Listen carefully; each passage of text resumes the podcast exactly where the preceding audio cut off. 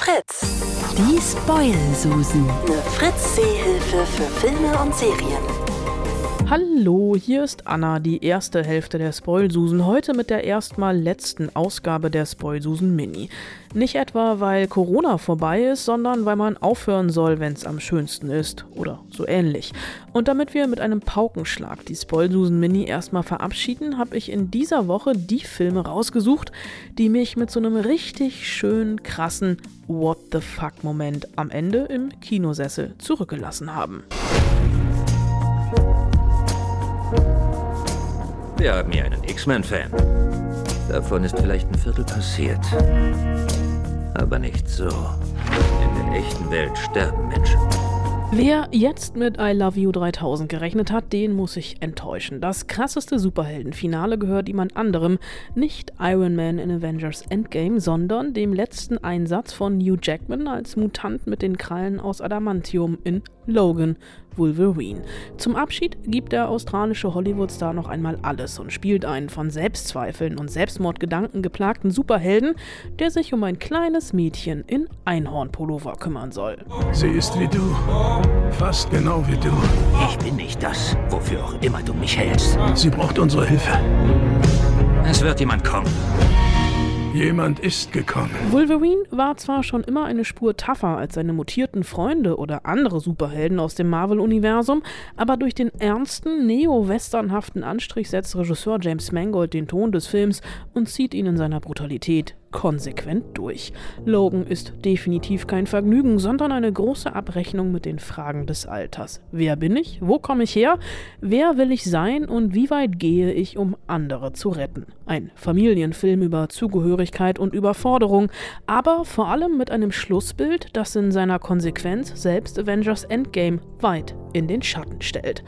Logan the Wolverine gibt es unter anderem bei Netflix in der Flat. Höchste Alarmbereitschaft, gefährlicher Geruch, meine Freunde. Sekunde, was ist das? Das ist Ekel. Sie beschützt Riley hauptsächlich davor, vergiftet zu werden. Körperlich und gesellschaftlich.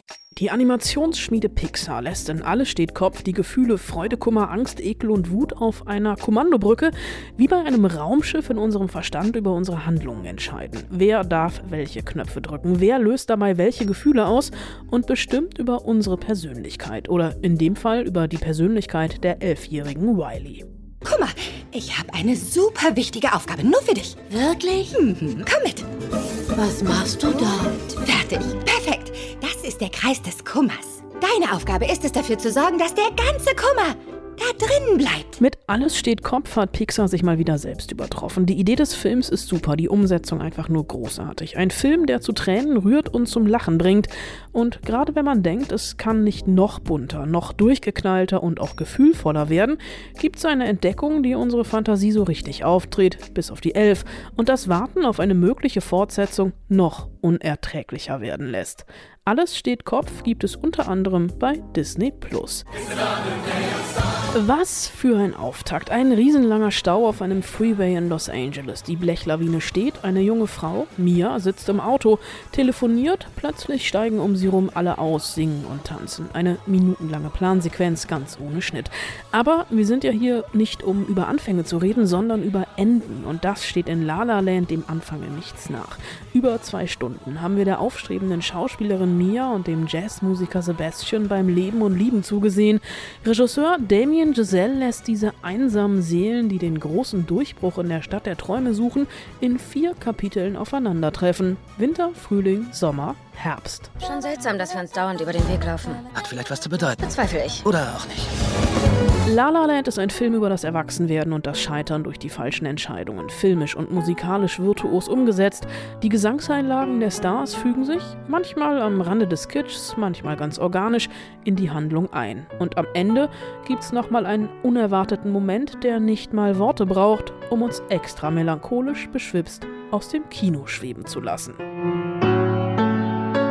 La La Land gibt's fast überall da zu kaufen und leihen, wo es Filme zu kaufen und leihen gibt.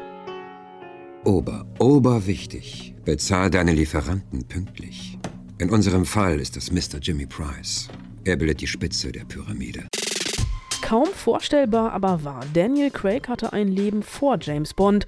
2004 zum Beispiel, also vor 16 Jahren, da hat er in Matthew Vaughns Regiedebüt Layer Cake einen namenlosen Kokaindealer gespielt, der eigentlich aussteigen wollte aus dem kriminellen Business, von seinem Boss aber doch noch zwei letzte Aufträge bekommen hat und jede Menge Lebensweisheiten. Du wirst geboren, du wirst Scheiße. Du ziehst hinaus in die Welt, frisst noch mehr Scheiße, kletterst immer höher. Du frisst weniger Scheiße, bis du eines Tages die oberste Stufe erreichst und vergessen hast, wie Scheiße überhaupt aussieht. Der Ausstieg entpuppt sich als schwieriger als gedacht. Der Weg in die potenzielle Freiheit ist nicht nur steinig, sondern auch ziemlich blutig und brutal. Very British eben. Jedem dürfte natürlich klar sein, dass so ein Job bei jeder Berufsunfähigkeitsversicherung durchs Raster fällt, aber wie die Story des Dealers am Ende aufgelöst wird, damit hätte vermutlich selbst James Bond nicht gerechnet. Layer Cake gibt es fast überall da zu leihen und zu kaufen, wo es Filme zu leihen und kaufen gibt. Hören Sie mir zu. Wir stehen vor einer gewaltigen Katastrophe. Oh mein Gott. Moment mal, wir dachten doch, wir sind am Ende oder wenigstens am Ende der ersten Welle. Okay, hier geht's nicht um Corona, sondern um Nebel. Nebel, der in der Stephen King-Verfilmung Der Nebel eine ganze Stadt in Angst und Schrecken versetzt. Ich weiß nicht, ob das von Menschen verursacht wurde oder etwas Natürliches ist. Aber es ist ganz sicher nicht übernatürlich. Nein, das ist das Ende der Welt. Das Ende der Welt sagen die bibeltreuen Verschwörungstheoretiker im Supermarkt, in dem sich die halbe Stadt verschanzt hat. Eine Bedrohung, die es zu besiegen gilt, sagen die anderen. Im Zentrum steht David, der mit seinem Sohn Billy eigentlich nur gerade Klopapier hamstern wollte. Na gut, einfach nur einkaufen wollte. Den beiden gelingt mit drei anderen die Flucht. Zugegeben, die merkwürdigen CGI-Kreaturen da draußen in der Suppe wirken heute nur noch halb so bedrohlich, aber es ist auch eher das Verhalten der Menschen mitten in der Apokalypse, das uns besonders am Ende den größten Schrecken einjagt. Versprich mir, dass die Monster mich nicht kriegen. Der Nebel gibt es unter anderem bei Sky Ticket. Ihr habt eine andere Idee für ein Ende aller krass, krasser am krassesten? Dann schreibt mir gerne an spoilsusen.fritz.de. Viel Spaß im Heimkino und denkt daran, wenn ihr denkt, es geht nicht mehr, kommt von irgendwo ein Lichtlein her oder ein Militärkonvoi.